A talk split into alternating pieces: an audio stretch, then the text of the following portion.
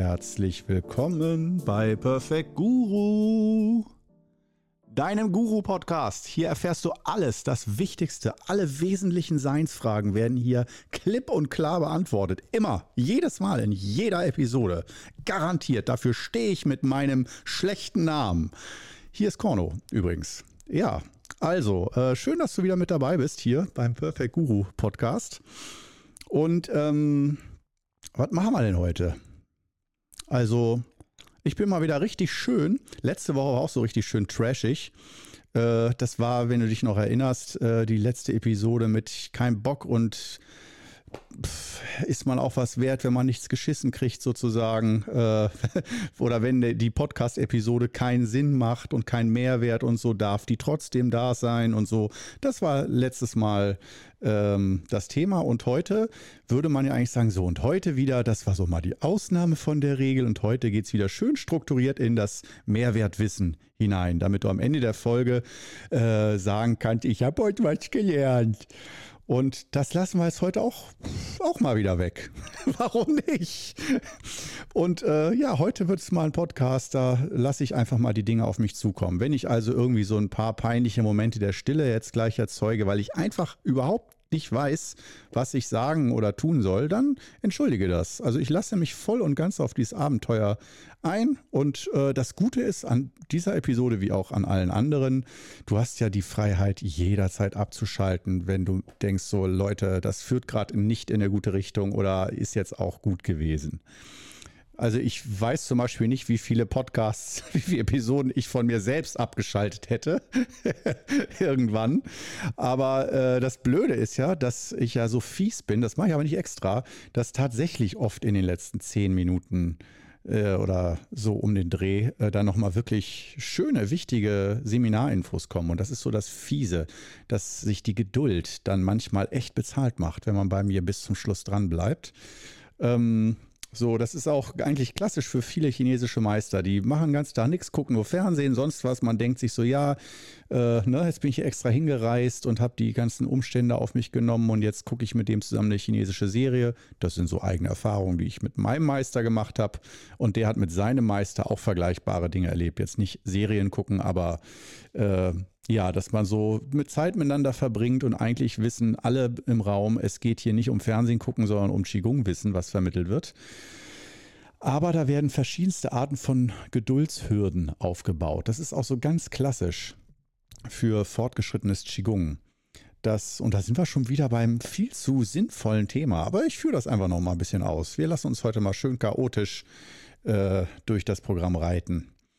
Also ähm, diese Geduldsgeschichte bei der Wissensvermittlung, das ist heute so für die absoluten Fanfreaks, wenn ich die irgendwann mal hier erzeuge auf dem Kanal oder auf YouTube. Ähm, also diese sogenannten Superfans, ähm, die hören sich dann auch jetzt diese Episode hier an und kriegen dann auch zwischendurch immer mal so einen Spezialtipp.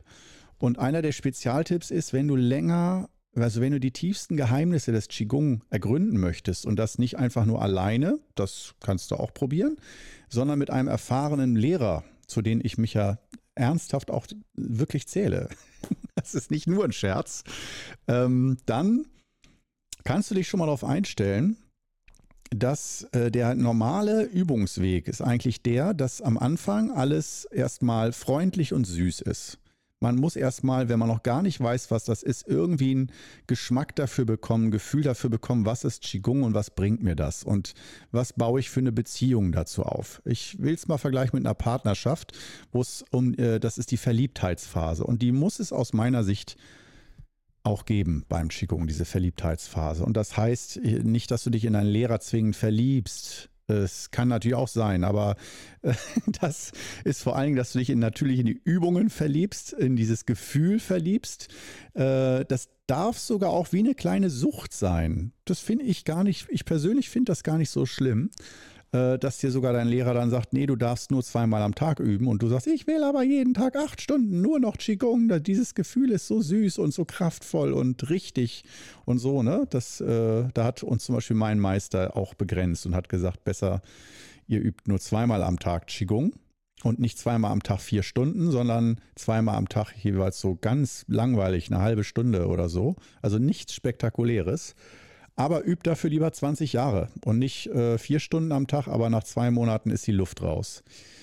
Das ist so eine seiner Ansagen gewesen. Auch wieder dieses Thema Geduld. Aber bei der Wissensvermittlung, der Lehrübertragung von Herz zu Herz, von Meister zu Schüler, da kannst du dich schon mal darauf einstellen, dass wenn du da in die tieferen Gefilde vordringst, eindringst vom Qigong, und das bedeutet letztendlich, es ist ja eine Selbsterfahrung, du dringst tiefer in dich selbst ein, in deinen Geist, du verstehst immer größere Zusammenhänge, und ähm, naja, ich will das jetzt nicht alles für dich schon vorne erklären. Du kannst es dir sicherlich ungefähr vorstellen, dass so ein Lehrweg, wo es um Energetik geht, in die Tiefe und ins Innere reicht. Und auf diesem Weg in die Tiefe, und in die Tiefe bedeutet auch in die Wirksamkeit, ähm, dass du also, sagen wir es mal so, diese Qigong-Techniken auch wirkungsvoller werden. Je tiefer du sie verstehst, je länger du sie praktizierst, und auch das hat wieder zwei Haken. Wenn ich das jetzt so sage, äh, wir waren gerade bei der Verliebtheitsphase, dann kommt nämlich danach, ich nenne es mal die mit der die, die Sollbruchstelle oder der schwierigste Punkt, die Schale-Phase. Schal nicht im Sinne von Obstschale, sondern Schal im Sinne von blass und geschmackslos und äh, wie der fünfte Aufguss vom Teebeutel. Und das ist bei den fünf Übungen nämlich eine der in Anführungsstrichen Schwächen dieses Übungssystems, wo andere Übungssysteme sagen, wir haben aber 18 Übungen, wir haben aber 30 Übungen. Bei uns lernt man aber über 100 Qigong-Übungen und dann denkt man sich, wow, die wissen ja viel mehr, die haben ja viel mehr Übungen und viel mehr Werkzeuge, mit denen die arbeiten können. Und Korno, der bietet hier nur die fünf Übungen des Wudang Qigong an. Ja, das ist für den Anfang ja nicht schlecht, aber da hat er wohl einfach nicht so viel Ahnung und dann macht er halt nur fünf Übungen. Und ähm, ja, nichts könnte falscher sein als dieser Ansatz oder dieses Denken. Nichts dagegen und es gibt Stile, wo du einfach viele, da übst du auf Masse. Du übst wirklich sehr viele Übungen, lernst sehr viele Übungen. Äh, das sind dann oft spezifische. Äh, ich habe da den Unterschied mal, also ich habe da Fachbegriffe, ich habe überhaupt einige Fachbegriffe entwickelt fürs Qigong. Und eine der, einer der Fachbegriffe ist adaptive gegen spezifische Qigong-Übungen das spezifische Qigong-Übungen. Ähm, ich habe es zumindest noch in keinem Lehrbuch oder Qigong-Buch gelesen, daher kommen die Begriffe erstmal so von mir, aber du hast vielleicht, kannst du mir widersprechen und sagen, nein, das, du denkst nur, du hast das erfunden, das hat schon vor 30 Jahren Meister XY genauso beschrieben, dann ist es mir auch recht. Also, die spezifischen Übungen, Qigong-Übungen, und das sind dann die, wo du wirklich 100 lernst, 200 lernst. Da ist wirklich für jedes kleine Zipperlein gibt es eine spezielle Übung, wo du mit auch zum Teil Akupunkturpunkten, Meridianen gezielt arbeitest und äh, ganz gezielt mit Körperhaltung einen Körperbereich oder Organ oder einen Aspekt ansprichst. Und die adaptiven Übungen, das sind die fünf Übungen des Wudang Qigong, die wirken auch natürlich unterschiedlich, aber sie wirken immer auf den gesamten Organismus und diese fünf Übungen sind nicht zufällig zusammengestellt, sondern um sozusagen das komplette Wirkungsspektrum für Körper und Geist ähm, abzudecken. Dass wenn du die fünf Übungen wirklich beherrschst, ist nicht die Frage, welche Übung kommt als nächstes, sondern bei welcher Übung gehe ich jetzt wie in die Tiefe, um diese Wirkung noch weiter zu öffnen. Es sind also, man spricht dann im Chinesischen, nimmt man oft das Bild von Samen, Wirkungssamen. Und dass es darum geht, durch Konstanz und Geduld und äh, stetige Übung diesen Samen langsam zu öffnen und mit einem guten Lehrer zu erkennen, wann gibt es so gewisse Knackpunkte, wo du meinst, dass es nicht weitergeht oder die Wirkung nicht stärker wird, äh, subjektiv gefühlt nicht stärker wird und man dann das Interesse verliert oder die Übung irgendwie vorhersehbar wird. Das ist so nach der Verliebtheitsphase, die schale Phase. Und ähm, die kann ich nicht oft genug betonen und auf den Tisch packen und versuchen sichtbar zu machen. Denn jeder, der das sich länger mit einem Übungssystem beschäftigt und äh, der hat sozusagen die Wahl und daher ist es auch, sage ich, kann es auch von Vorteil sein, wenn man 100 oder 200 Übungen übt, so für die Scanner-Persönlichkeiten, die dann sagen, ja, kenne ich, habe ich, habe ich jetzt gemacht, nächste, nächste, nächste. Und wenn es nicht mehr Übung gibt, dann muss ich halt Yoga anfangen. Oder ich mache gleich drei Sachen auf einmal, damit ich immer genug neuen Input hat, immer neue Gefühle, immer neues Information, immer neue Körperhaltung, immer neue Techniken, Techniken, Techniken, Techniken haben, haben, haben. Und wie du schon siehst, ich steigere mich da rein. Das ist dann schon ein bisschen wie der Unterschied zwischen haben und sein. Ich habe jetzt vergessen, welcher äh, Philosoph äh, oder Schriftsteller äh, diesen Unterschied gemacht hat. Oh Gott, ich bin schlecht allgemein gebildet. Du weißt es sicherlich. Also dieser klassische Unterschied zwischen haben und sein und dass natürlich die Bewertung in die Richtung geht. Es geht eigentlich im Sinne von die bessere Philosophie ist das Sein und nicht das Haben, dass der Besitz dich nicht glücklich macht, sondern das Sein macht dich oder kann dich glücklicher machen. Und das geht heute ja, ist tatsächlich ja auch in der Gesellschaft abgebildet, dass die Tendenz zumindest momentan oder in den nächsten vielleicht 10, 20 Jahren immer mehr in Richtung geht, weniger Statussymbole, weniger Dinge besitzen und haben müssen und mehr in Richtung, wir wollen dafür mehr erleben oder äh, teilen uns ein Boot oder ein Jeep oder ein Wohnmobil oder irgendwas, weil es geht uns nicht darum, anderen zu zeigen, dass wir ein Wohnmobil besitzen, sondern wir wollen mit dem Wohnmobil tatsächlich Dinge erleben und nicht das Wohnmobil geputzt und unbenutzt in die Einfahrt stellen, sodass alle Nachbarn wissen, wir könnten jederzeit mit dem Wohnmobil los, machen wir aber nicht, weil das viel zu gefährlich ist, mit dem Wohnmobil wirklich loszufahren. Das könnte ja kaputt gehen unterwegs, dann haben wir das nicht mehr. Das ist also dieser Unterschied, der ist manchmal noch bei älteren Leuten so. Äh, ich kannte das, ich weiß nicht, ob du das auch kennst, von, von so aus gewissen Wohnzimmern von älteren Leuten, die ihr Wohnzimmer sehr teuer einrichten oft Plastikbezüge über die Möbel rüberpacken und das Wohnzimmer nicht benutzen. Höchstens, wenn Gäste kommen oder zu Weihnachten vielleicht. Aber ich weiß auch schon von welchen, die das Wohnzimmer, selbst wenn Gäste kommen, sagen sie bitte, nimm in der Küche Platz. Selbst an Weihnachten wird dieses Wohnzimmer nicht angepackt, weil es geht darum, es zu haben und nicht es zu erleben. das ist, und das ist natürlich ein Paradox, ähm, was vielleicht noch so ein bisschen die Eichhörnchen-Mentalität ist, dass man sich sicher fühlt, dass man äh, Dinge besitzt und schützen will und konservieren will. Also wahrscheinlich der Inbegriff von konservatives Leben. Also konservativ im Sinne von bewahren, schützen, aufrechterhalten. Und ähm, wie bin ich jetzt da hingekommen? wie bin ich jetzt zu diesem Thema gekommen? Verdammt. Ja, jetzt ist natürlich blöd, dass ich jetzt hier alleine bin bei dem äh, Podcast und mir kein Co-Moderator sagen kann, Korno, du bist genau an der Stelle abgebogen.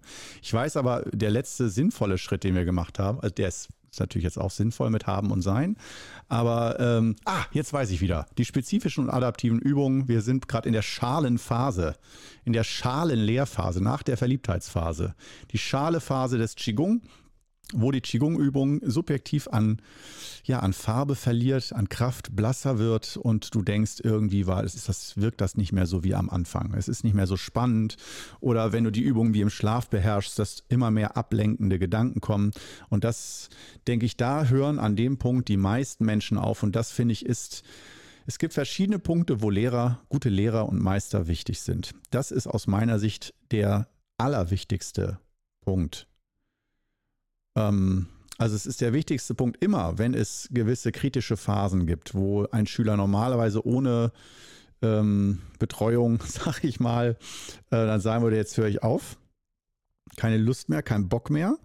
Und das ist dann, der Nachteil ist bei der ganzen Geschichte, dass man da dann schnell vielleicht auch verwechselt werden könnte, so mit Sekten, die dann versuchen, wenn jemand gehen will, nein, du bleibst bei uns.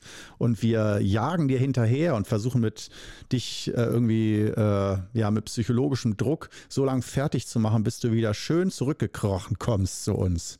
Und dann wirst du aber gleich wieder erstmal degradiert dafür, dass du uns verraten hast als Gemeinschaft, als Sektengemeinschaft und so, ne? Und mit schönen Hierarchien und so. Äh, nee, das meine ich jetzt nicht an dieser Stelle sondern ich meine, äh, vielleicht meinen das einige Sekten auch nicht. Ich weiß es nicht. Ich hab, bin noch nie Teil einer Sekte gewesen, aber äh, man hört ja doch immer so einiges von ab, psychischen Abhängigkeiten, die da hergestellt werden. Und ähm, ich kann auf jeden Fall verstehen, warum das in Extremfällen sinnvoll sein kann. So eine kleine psychische Abhängigkeit. weil es gibt einfach, wenn man so sagt, der Ausbildungsweg ist auch ein Weg von geistiger Reifung, Persönlichkeitsentwicklung. Und da gibt es einfach Punkte, wo wir, also Stellen in, in unserem Wachstum, wenn wir mit Methoden wie Qigong, Meditation arbeiten, wo wir an Grenzen kommen, wo wir uns mit uns selbst konfrontieren, eher konfrontiert werden. Das heißt, da kommen dann zum Beispiel, der Klassiker ist Kindheitstraumas, die dann Traumata, die dann aufsteigen können. Muss nicht bei jedem, aber ähm, das ist nur ein Beispiel, wo man dann sagt, da kriege ich Schiss, da habe ich richtig Angst, sogar sogar Todesangst. Und dann höre ich einfach, egal mit was ich da gerade mache, ich höre es auf und zwar für immer.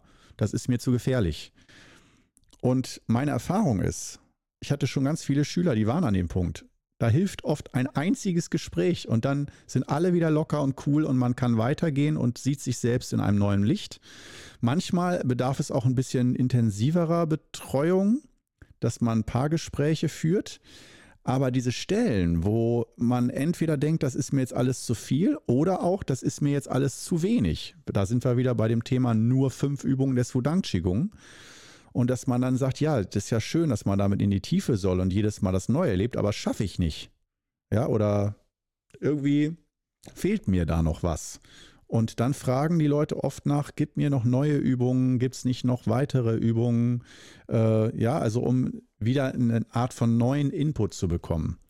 Und meine Spezialität, Kornos Spezialität ist, was, worauf ich einfach mich selber viele Jahre abgerichtet habe, in meiner 20, über 20-jährigen Qigong-Lehrerkarriere, ähm, ist, dass ich daraus eine Kunst gemacht habe und immer mich darin trainiert habe, wie kann ich die fünf Übungen immer wieder neu beleuchten, immer wieder neue Facetten zeigen von den fünf Übungen. Zahllose neue Facetten, sodass, wenn ich immer die gleichen Übungen präsentiere, mit Kursen, die schon, mit Schülern, die schon fünf, sechs, sieben Jahre nur die fünf Übungen üben, dass die immer wieder das Gefühl haben, wow, das war heute wieder ganz neu.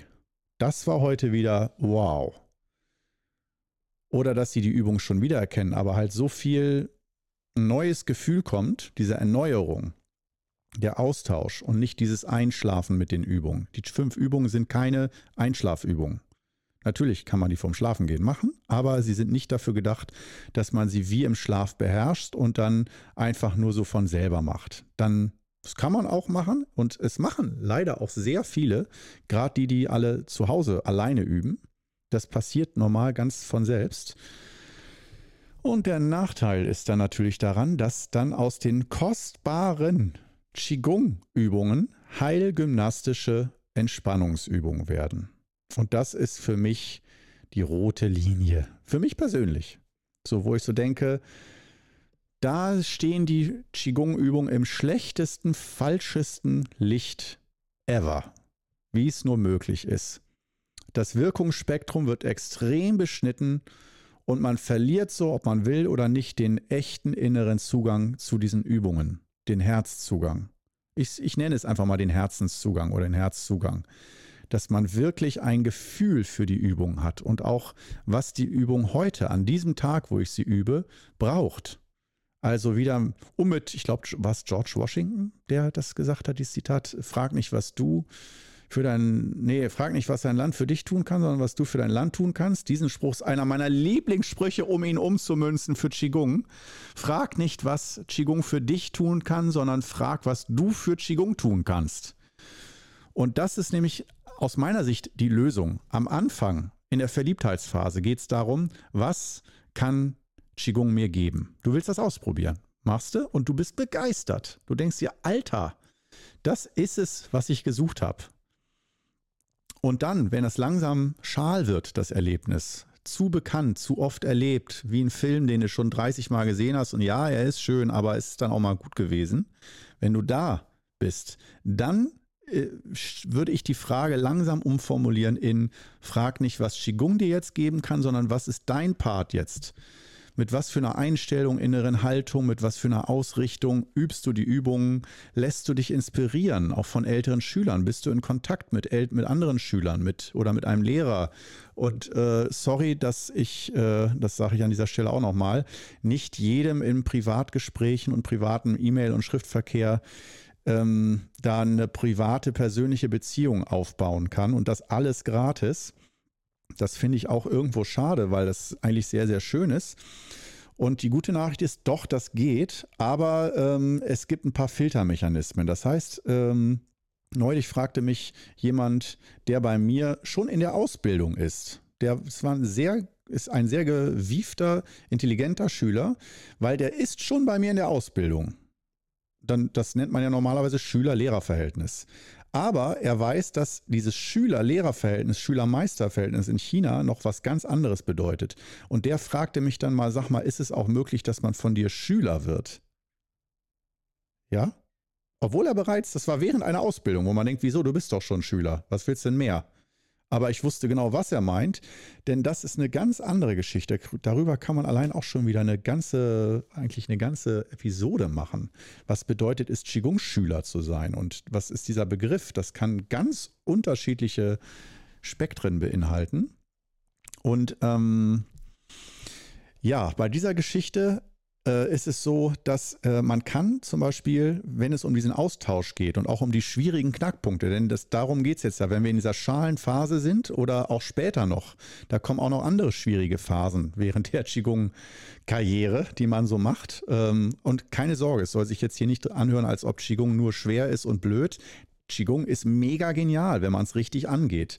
Mit äh, am besten Mitschülern und wenn es die überhaupt gar nicht gibt, dann äh, mit einem guten Lehrer zumindest, zu dem man ab und zu Verbindung hat. Und das Gute ist erstmal YouTube und dieser Podcast. Das ist schon mal ein Ansatz, wo man nicht sagen kann, ich habe jetzt gar keine Verbindung zu einem Lehrer und äh, kann dem gar keine Fragen stellen. YouTube, die Wissensenzyklopädie, die besteht dann, wenn sie fertig ist, aus circa 800 bis 1000 Videos die wirklich zu eigentlich jeder Frage, jedem Hashtag, jedem Aspekt, jedem Thema eigentlich mindestens mehrere Videos, ähm, ja, dass es die gibt auf YouTube und du ins Suchfeld wirklich nur deine Frage oder deine, dein Thema eingeben musst und du bekommst gleich gratis ein Seminar von mir, was meistens dann, naja, so zehn Minuten dauern die Videos, würde ich ja mal sagen, so im Schnitt. Also, wo ich auch, wo du nicht jedes Mal vier Stunden lang ein Seminar zuhören musst und nur eine Information davon ist wichtig für dich, sondern ganz gezielt kannst du gucken, welche Fragen sind jetzt gerade für dich aktuell und kannst da auf YouTube-Kanal im Qigong Club dann direkt wie in einer Enzyklopädie, in einer Video-Enzyklopädie gratis nachschlagen. So ein bisschen wie ein Qigong-Wikipedia. Und ähm, ja, das ist sozusagen äh, schon mal die erste Möglichkeit, wie du ähm, über solche Phasen hinwegkommen kannst, dass du also auch wirklich aktiv dich darum kümmerst, inspiriert zu werden und dass ich dir wieder Lust mache, neue Dinge auszuprobieren in den Übungen, äh, andere Aspekte mal in den Übungen zu erkennen, zu spüren und dass dadurch die Übung lebendig bleibt und sich auch immer weiter vertieft. Und ähm, ja, jetzt ist natürlich die Frage, äh, das ist der erste Schritt, aber ich biete nicht nur Videos an. Man kann mit mir auch äh, Direktkontakt machen. Der nächste Schritt ist die Masterclass. Und das Schöne ist bei der Masterclass äh, auf Podia, da muss man leider jetzt 1000 Plattformen, es sind nicht 1000 Plattformen, es sind jetzt ja nur drei. Eine Podcast-Plattform Captivate, aber das ist für dich egal, weil du kannst ja von Spotify sonst wo, äh, du kannst von überall aus, glaube ich, diesen Podcast hier hören. Aber ähm, die Masterclass, die hat den Vorteil, äh, da wirst du sozusagen Mitglied. Und äh, da hast du schon mal, im Moment ist es so, dass wir so alle zwei Monate ein Skype-Treffen machen. Wenn das je nach Corona-Maßnahmen dann erlaubt und möglich ist, äh, kann man dann wählen. Wenn, und da kann man dann zu diesen Schülertagen entweder online dran teilnehmen oder auch direkt nach Osnabrück reisen, um dann da an dem Tag teilzunehmen und mit mir persönlich im Raum zu sein und dann auch mal vielleicht zusammen zu Qigong zu üben. Und äh, da geht es dann wirklich, das ist schon mal eine Ansage, wer die Masterclass macht, der setzt erstmal ein Zeichen, ich möchte intensiv. Und erst, aber ich weiß nicht ganz genau, will ich Lehrer werden, Übungsleiter, will ich nur Energiemassage machen, will ich trotzdem nur Übung für mich machen? Da darf man trotzdem bei der Masterclass dabei sein, obwohl schon einer der Schwerpunkte ist, wie bringe ich anderen die Übungen bei und auch die Daigung-Jirche Energiemassage und nicht um, also es geht, da geht es ganz direkt nicht darum, dass du Lehrer wirst, damit immer mehr Leute Qigong machen, sondern das fußt auf der Erfahrung, dass wir mit den fünf Übungen, wenn es um diese Vertiefung geht, uns fragen, wenn ich die Übung denn total super kann, wie vertiefe ich das Ganze? Die, meine Erfahrung, die ich zum Beispiel zwei, drei Jahre mit den fünf Übungen gemacht habe. Was ist da der nächste Schritt, was gut dazu passt, damit ich mehr eine noch tiefere Selbsterfahrung mache? Und das ist die Kurssituation mit Schülern. Erst einmal, dass du die Übung wirklich so konstant gemacht hast, dass deine Ausstrahlung sich so ändert, dass wenn das automatisch äh, ganz schnell, fast von selbst sollte das passieren, ähm, jemand dich mal fragt oder du die Möglichkeit bekommst, einen Kurs zu leiten oder anderen Menschen diese Übungen zu zeigen. Das muss nicht immer gleich ein Kurs sein. Es kann auch mal sein, dass es ein Schnupperkurs ist oder ein Workshop für eine Stunde und man übt mit denen einfach mal eine Übung oder so. Irgendwo bietet sich dann mal an.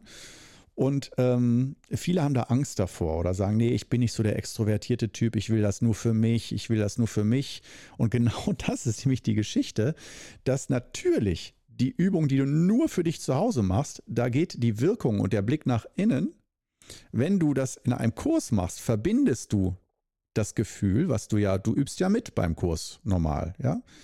Ähm, aber du gibst es eben auch nach außen. Das heißt, äh, da ist nicht nur diese Yin-Richtung nach innen, sondern auch die Yang-Richtung nach außen, dass du die Übung anleitest, aussprichst, aber du übst sie auch gleichzeitig mit. Es ist also wie eine Erweiterung und dadurch eine Vertiefung. Und du schaffst eine Situation, wo du mit mehreren Menschen in einem Raum übst. Und das müssen nicht immer gleich 20 Personen sein, das können auch drei sein oder vier. Also mit kleinen Häppchen anfangen. Und dafür ist diese Masterclass, sich darauf langsam vorzubereiten, Tipps und Tricks. Und gerade wenn man sagt, ja, ich habe da schon Bock drauf, aber ich bin nicht so der Lehrertyp und ich will auch nicht irgendwie irgendwen anleiten oder was erklären oder so. Und da würde ich sagen, dass es darum eben nicht geht. Es geht nicht darum, dass du Lehrer wirst, sondern es geht darum, dass du deine Qigong-Übung vertiefst. Und diese Lehrerfahrung, die Übung weiterzugeben und anzuleiten und in einer Kurssituation der Übungsanleiter, Anleiterin zu sein, das macht was mit deiner Übung. Das vertieft die vom ersten Moment an. Das haben jetzt schon so viele bestätigt. Mir ging es nämlich genauso. Ähm, und ich wusste damals nicht, ist das Zufall oder nicht weil vom ersten Moment an, wo ich das erste Mal in einem Kurs offiziell die Übung angeleitet habe, hatte ich das Gefühl, als ob meine eigene Übung komplett anders ist. Und zwar tiefer und stärker und größer. Und diesen Effekt, den, da gibt es verschiedene Stufen, wo man sich diesen Effekt nochmal holen kann. Und die beiden größten oder die drei größten Stufen, die ich im Moment so dir direkt formulieren kann, sind die erste Stufe, die fünf Übungen selber lernen für dich. Die zweite Stufe, wäre dann ähm, das Kurs geben oder Seminare geben. Und das fängt nicht mit riesigen Kursen an, sondern dass du es deinen Freunden oder irgendjemand sich dafür interessiert und du zeigst mal einem Menschen die Übung. Oder irgendwo Volkshochschule, Familien, Bildungsstätte oder sonst wo fragt ein Mensch, kann irgendjemand den Qigong-Kurs übernehmen? Oder du guckst mal, wenn die noch keinen Qigong haben. So, oh, kann ich ja mal einmal probieren. Das ist der nächste Schritt. Und dazu gehört es nämlich auch für, die, für die ganzen Introvertierten dazu, dass man mal sich fordert. Und das ist nicht immer nur Komfortzone. Das ist nicht immer nur endlich darf, endlich hört mir mal jemand zu und sieht mich als weisen, reflektierten Menschen und ich werde äh, und die Leute schauen zu mir auf und sehen mich als Meisterin oder Meister und äh, ich stehe in einem guten Licht da und äh, bekomme Anerkennung und Respekt. Solche gibt es sicherlich auch, die äh, aus diesen Gründen Qigong anbieten wollen. Ist für mich auch völlig okay. Warum denn nicht? Kann trotzdem in eine gute Richtung führen. Aber äh, interessant ist es gerade für die, die sagen, nee, das ist nichts für mich. Weiß ich schon. Ich kenne mich gut, das ist nichts für mich. Und da ist dann wieder so ein Lehrer wie ich gefragt, der solchen Menschen dann nochmal äh, begreifbar macht, worum es dabei eigentlich geht bei diesem Kurse geben und wofür diese Masterclass auch gut ist. Und die Masterclass, die zwingt dich nicht dazu, Kurse zu geben, aber die schafft ein Forum, um dich mit dem Gedanken mal anzufreunden und zu gucken, man kann da ja monatlich kündigen. Das ist jetzt keine Mitgliedschaft für fünf Jahre. Du kannst da fünf Jahre drin bleiben. Aber du kannst auch sagen, nee, ich probiere es einfach mal zwei, drei Monate aus und guck mal, ob mich das inspiriert, ob das irgendwie was mit meiner Übung macht. Das ist, finde ich, der beste, also so Neugierde, Interesse, der beste Zugang. Oder auch, dass man mich dann mal im Gespräch persönlich fragt, weil da in den Skype-Gesprächen oder auch persönlich vor Ort, da kann man dann auch persönliche Fragen live stellen und wirklich sagen, so hier, guck mich an, ich mache das und das, dies und jenes, das ist mein Gefühl gerade dazu. Zum Beispiel, ich habe keinen Bock, Kurse zu geben, du sagst aber, das sei wichtig, was meinst du, was soll ich denn jetzt machen? Und dann würde ich tatsächlich im Einzelfall äh, vielleicht dir noch ein, zwei kleine Fragen stellen und kann dich dann da auch besser unterstützen, so dass es immer darum geht, einzuordnen, das ist letztendlich meine Aufgabe, wenn du meine Schülerin, mein Schüler bist oder sogar in einer Masterclass. Ähm, dass ich, dass, dass ich zwei Schritte zum ersten einschätzen, wo du gerade stehst. Und das mit nur wenigen Fragen. Ich brauche brauch dafür nicht mit dir zwei Wochen in Urlaub zu fliegen, sondern ich sehe dich eine Minute ungefähr, rede mit dir ein paar Sätze und dann weiß ich, wo du stehst. Das ist einfach, weil ich so viel Erfahrung habe mit Schülern. Da hat man dann das immer schneller auf dem Schirm und ein immer klareres Gefühl. Und das ist der erste Schritt. Der zweite Schritt ist nach dieser Einordnung, wo du auf dem Qigong-Weg gerade stehst, ähm, dann ergeben sich daraus Handlungsschritte. Was für Übungen sind da sinnvoll? Was für nächste Übungsphasen? Oder in was für einer Übungsphase befindest du dich und mit was für Methoden oder Techniken kannst du dich da am besten unterstützen, dass du tiefer in die Übung kommst? Das ist immer dieses, äh, die, wenn es eine Absicht gibt, äh, die da ist, dann denke ich, die der Vertiefung. Vertiefung im Sinne von noch weiter in die Materie vordringen, Forschung machen und äh, die Selbsterfahrung vertiefen und, und dadurch letztendlich auch wieder ein größeres Wirkungsspektrum zu öffnen. Wirkungsspektrum heißt einfach auch stumpf für deine Gesundheit. Dass Qigong noch stärker wird und noch besser in dir deine Gesundheit stärken kann, deine geistige Klarheit äh, und dein Leben im Gleichgewicht. Dass du einfach merkst, Je fortgeschrittener du bist im Qigong, umso mehr sollte es sich anfühlen, dass du dich getragen fühlst, dass das Schicksal von außen dir Hilfe und Unterstützung gibt, wenn du sie brauchst. Und äh, dass du dich wirklich gut aufgehoben fühlst in der Gemeinschaft, in der wir leben. Und das sei nicht nur Gemeinschaft in einem Haus, sondern auch in einem, einer Straße, in einer Stadt, in einem Land, in, auf einem Kontinent bis hin zum Planeten Erde, bis hin zum Kosmos.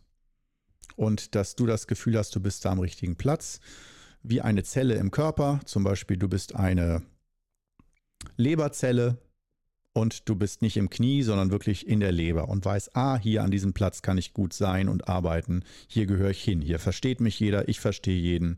Und ähm, ja, das heißt aber jetzt nicht, schließe jetzt bitte nicht daraus, ah, willst du damit etwa sagen, die syrischen Flüchtlinge sollen nicht nach Deutschland kommen, weil die ja hier nicht hingehören und nicht unsere Sprache sprechen und die sollen lieber da bleiben, wo sie herkommen? Nein, das meine ich nicht damit, sondern nur, äh, in, wenn wir bei dem Bild bleiben, dann würde ich eher, eher sagen, wenn du aus Syrien kommst als Flüchtling und du bist Chirurg, dann sähe ich es äußerst ungern, dass du in Deutschland dann äh, für mich irgendwie die Kneipe putzt oder so. Da hätte ich das Gefühl, dass du da am richtigen Platz eher in einer Klinik wärst und nicht äh, in einer Kneipe ähm, als äh, Chirurg und Muslim dann irgendwie das Gesaufe von den Leuten wegputzen musst.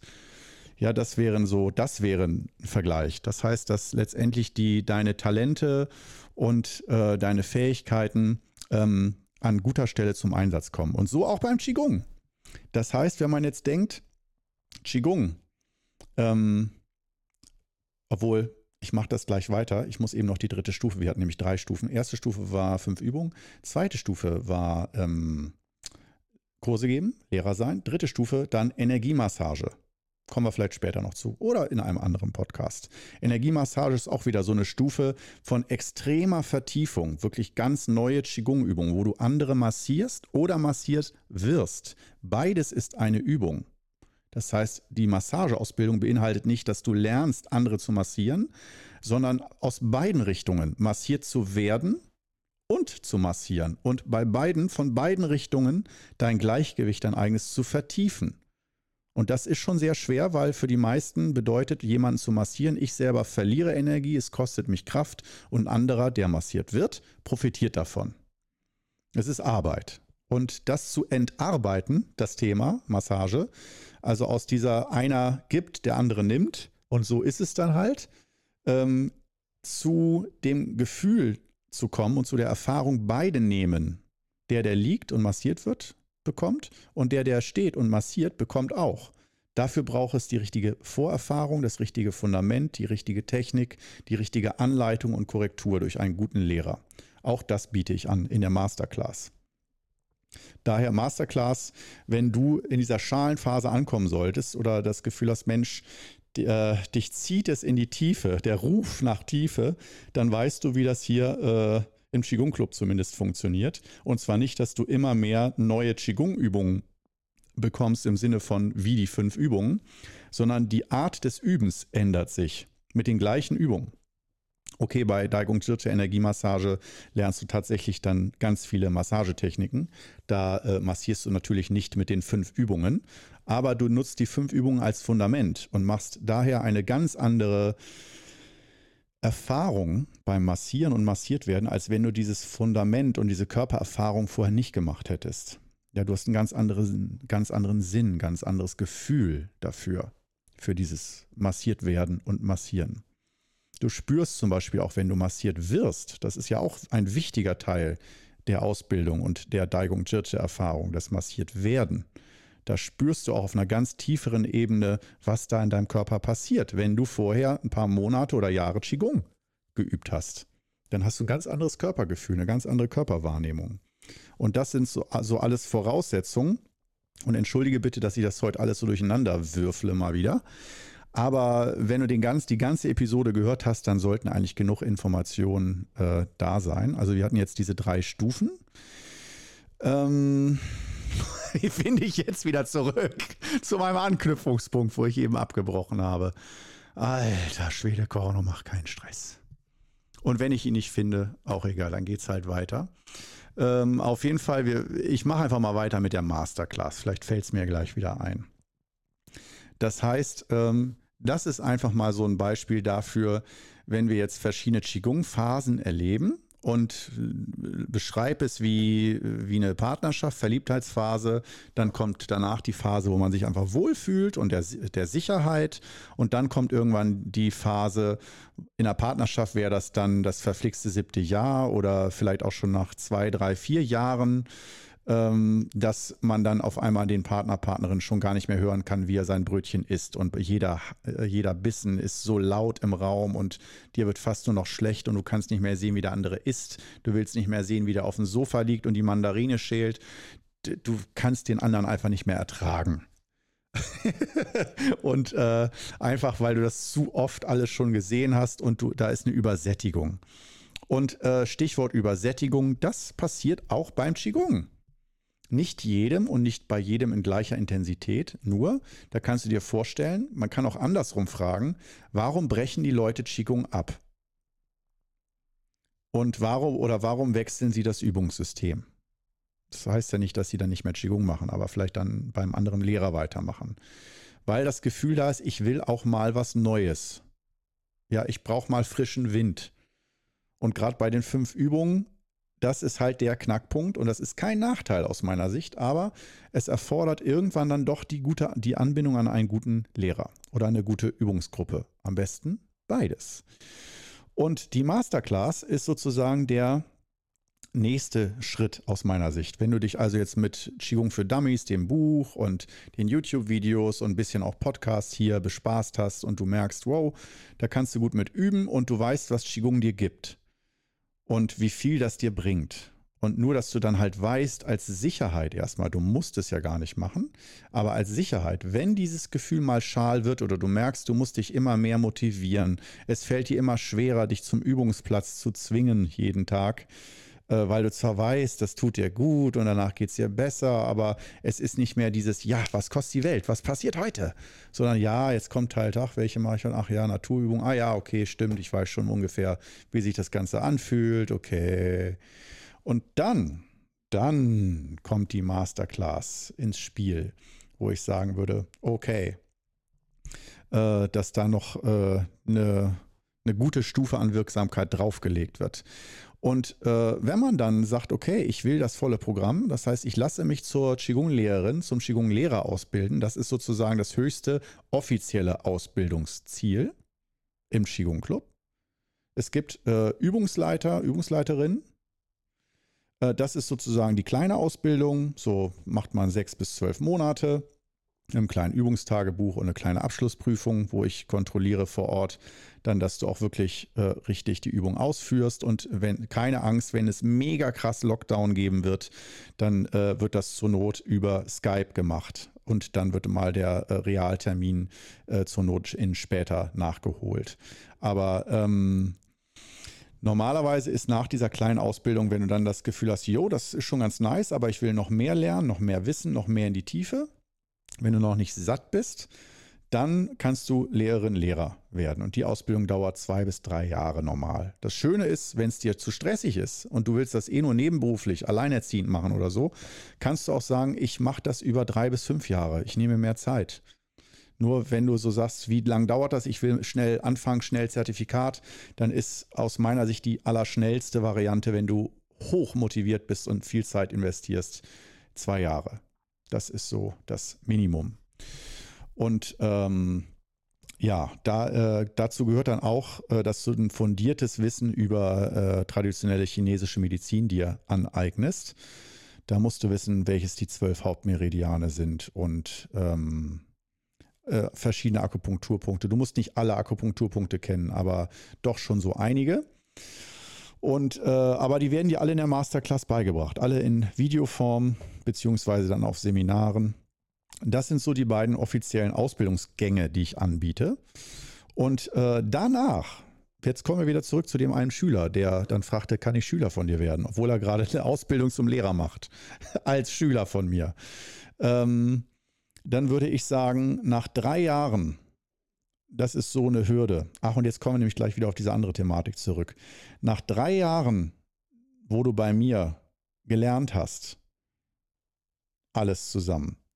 Das heißt zum Beispiel erstmal nur ein bisschen geübt, dann vielleicht eine Übungsleiterausbildung, dann Lehrerausbildung. Nach dem Abschluss der Lehrerausbildung, wenn du dann sagst, ah, endlich habe ich das Zertifikat, tschüss, will euch alle nie mehr wiedersehen, ich weiß selber alles am besten, dann hast du die Ausbildung abgeschlossen. Erfolgreich und du weißt wirklich viel und kannst viel. Wenn du aber sagst, äh, man lernt nie genug, was passiert, wenn so jemand wie ich, der die Ausbildung fertig hat, stell dir vor, du hast Studium fertig, äh, auch Probejahr, Anerkennungsjahr von was auch immer fertig und du wirst eingestellt und arbeitest. Ja, da gibt es dann in manchen Berufszweigen doch noch auch die Fortbildungen, ne? dass man sagt, okay, man kann trotzdem noch weiter lernen, sein Leben lang. Äh, als Qigong-Schüler ist das oberste Prämisse. Das ist eigentlich, das gehört zum guten Ton, meiner Meinung nach, dass wenn du danach gefragt wirst, und wie lernst du weiter? Wenn zum Beispiel du jetzt mich, wenn Korno gefragt wird, wenn ich gefragt werde, lernst du denn noch weiter, Korno? Dann sage ich, ja, natürlich lerne ich noch weiter. Erstmal, wenn ich besonders schöne Ideen habe, ähm, zum Beispiel für eine Gesundheitswoche und das Programm oder jetzt zuletzt äh, wollte ich oder habe ich drei Intensivmonate mit Steffen zusammen ähm, organisiert im Qigong Club. Und äh, Intensivmonate heißt intensiv üben, zwei Scheinfastenwochen und äh, ja, so gut wie jeden Tag zusammen meditieren und einfach eine intensivierte Übungsphase und sich mit Einzelaspekten mehr auseinanderzusetzen im Qigong. Ähm, da habe ich dann auch meinen Meister angerufen, dem das erzählt und gesagt, so, äh, ich weiß selber genau, was ich da tue und ich brauche auch niemanden, der mich inspiriert oder so oder der mir sagt, wie ich das richtig machen soll. Aber trotzdem frage ich Sie nochmal, wenn Sie eine Idee haben dazu, zu dem Ganzen, wenn ich Ihnen den Plan so jetzt sage, was ich vorhabe, dann bin ich da ganz ohr. Ja, weil Sie sehen mich nochmal von außen lieber Meister. Und tatsächlich hat er mir äh, ein paar Tipps gegeben und ein paar Sachen, wo er gesagt hat, das ist wichtig, das ist wichtig, das ist wichtig. Und das Einzige, was neu für mich war, und das habe ich dann auch mal übernommen jetzt, war morgens Reissuppe essen. Das war ihm sehr wichtig.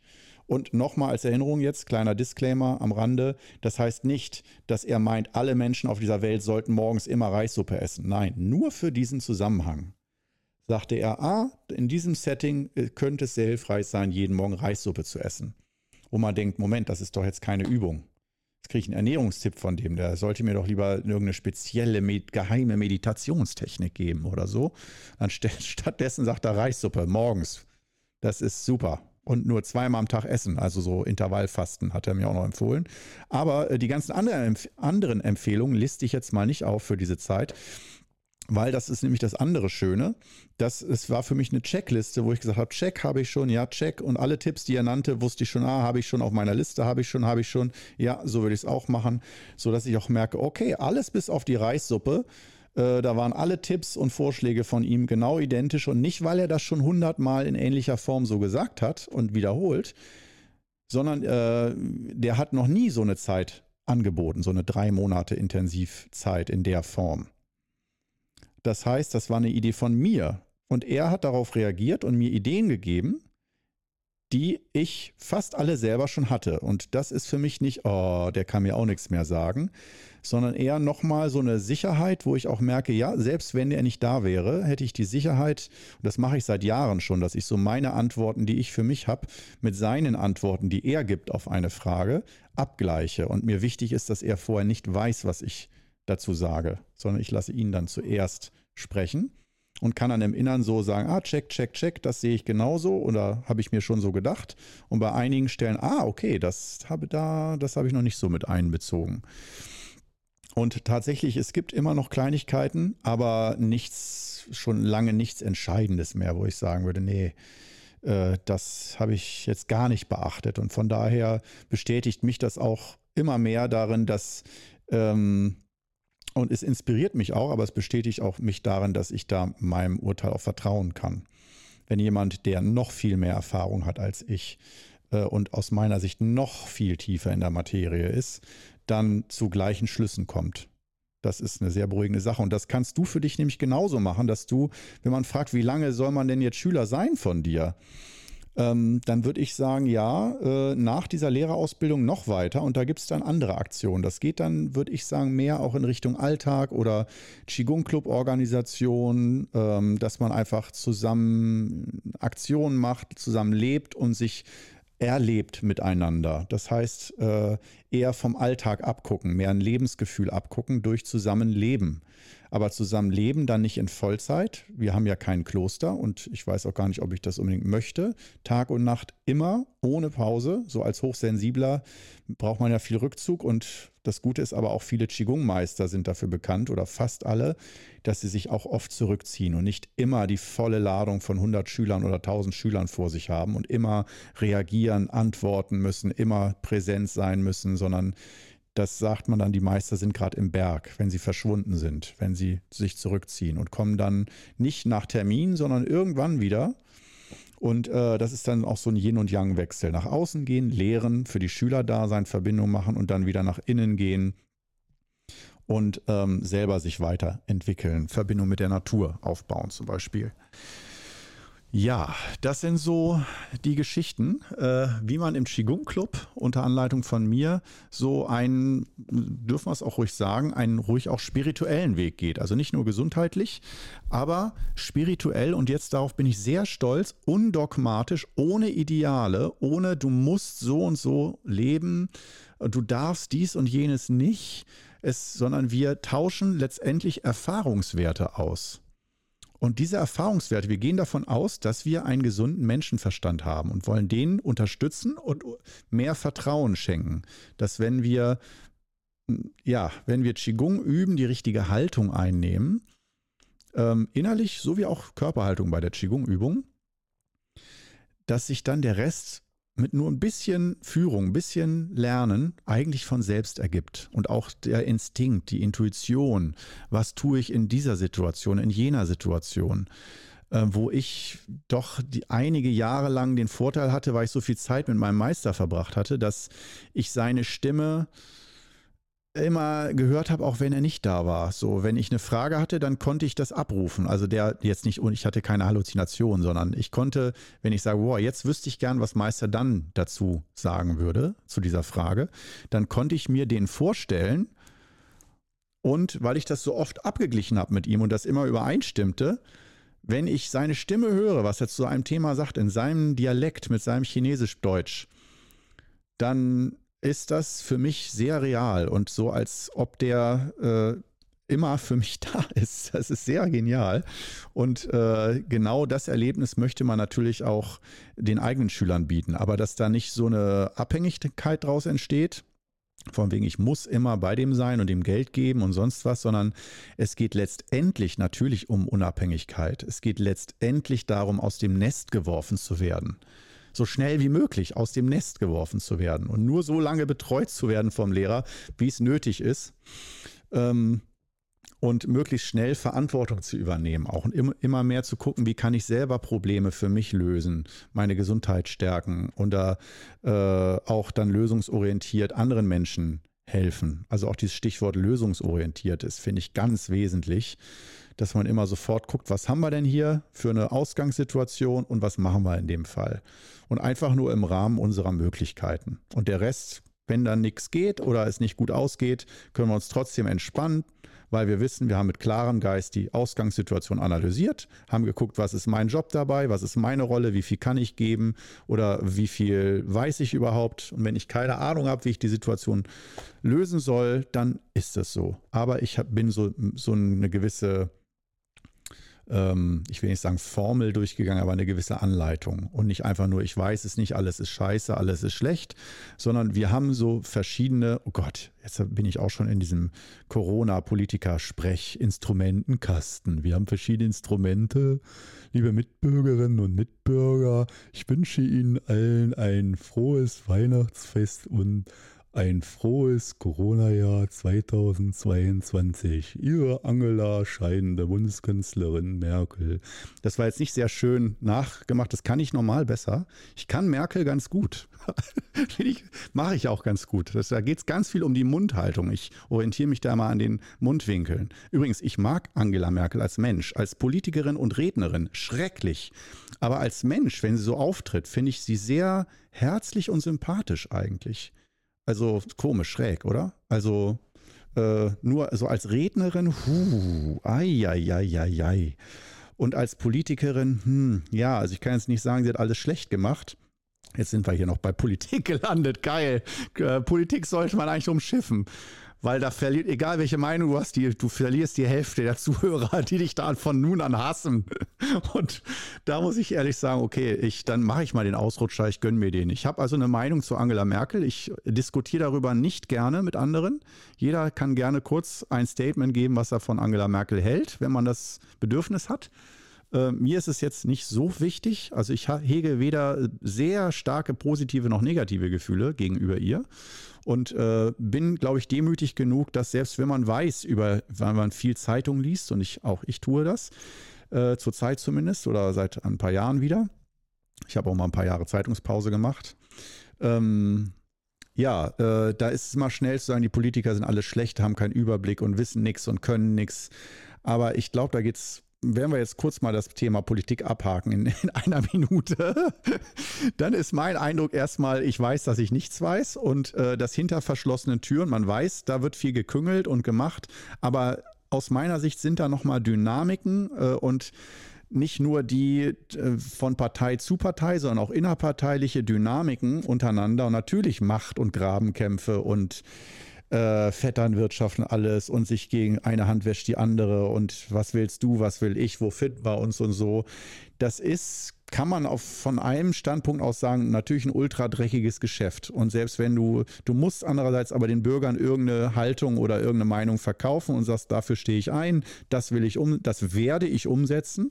Aber du weißt schon, dass du dann äh, in diesem Prozess des Umsetzens auf so viele Hürden stößt und Gegenkräfte, sei es Lobbyisten oder sonst was dass ich glaube, ich, ich will nicht sagen, ich habe dadurch mehr Respekt gegenüber Politikern bekommen im Allgemeinen, aber ich sage es mal so, ich überlege mir zweimal, ob ich einfach nur auf Politiker schimpfe. Denn auch mit Cancel Culture bist du heute so schnell abgeschossen von deinem, äh, außer Sebastian Kurz, der, der und Donald Trump natürlich. Das sind die Großmeister des, sie leisten sich alles. Okay, Sebastian Kurz ist inzwischen auch schon, äh, der, ich sage es mal so, ich glaube, er legt eine Pause ein. ich glaube, der kommt wieder. I'll be back. I'm Sebastian Kurz. Ähm, übrigens, tolles Kompliment. Jemand sagte mal äh, zu mir, ich sähe aus wie Sebastian Kurz. Das war ein Mitschüler. Es war eins, eine der größten Beleidigungen, optischen Beleidigungen, die ich in meinem Leben erfahren habe. Weil, äh, nee, aber ich kann es, wenn ich ihn sehe, kann ich es bis zu einem gewissen Grad verstehen, dass man da vielleicht denkt, aber oh nee, aber andererseits auch nicht. Also Sonst guckt ihr mal ein Video von mir auf YouTube an einem Qigong Club, hängen ein Bild von Sebastian Kurz daneben und bitte schreib mir in den Kommentaren, Korno, beruhig dich, du siehst nicht aus wie Sebastian Kurz. Das, das wäre eine große Freude für mich. Aber äh, gut, jetzt haben wir es aber noch geschafft, zu den Politikern zu kommen. Und äh, ja, ähm, ja, jetzt habe ich die Politik kurz auch mal eben abgegrast, aber äh, dazu nochmal wirklich ganz fett das Sternchen und der Hinweis, dies ist nur meine persönliche Meinung und ich will damit nicht ausdrücken, dass das die eine wahre Meinung ist in Bezug auf Politik, weil ich Qigong-Lehrer bin und alles weiß und alles verstehe. Nein. Was ich damit nur sagen wollte, ist, dass aufgrund meines Qigong-Verständnisses und ich versuche so einen tiefen Einblick auch in politische Geschehnisse zu erhaschen, um Politik und gesellschaftliche Zusammenhänge besser verstehen zu können. Das ist für mich ja nicht getrennt von Gesundheit. Das ist ja wie eine Art von Volksgesundheit oder Wirtschaftsgesundheit und so weiter. Also eine Art von Gleichgewicht.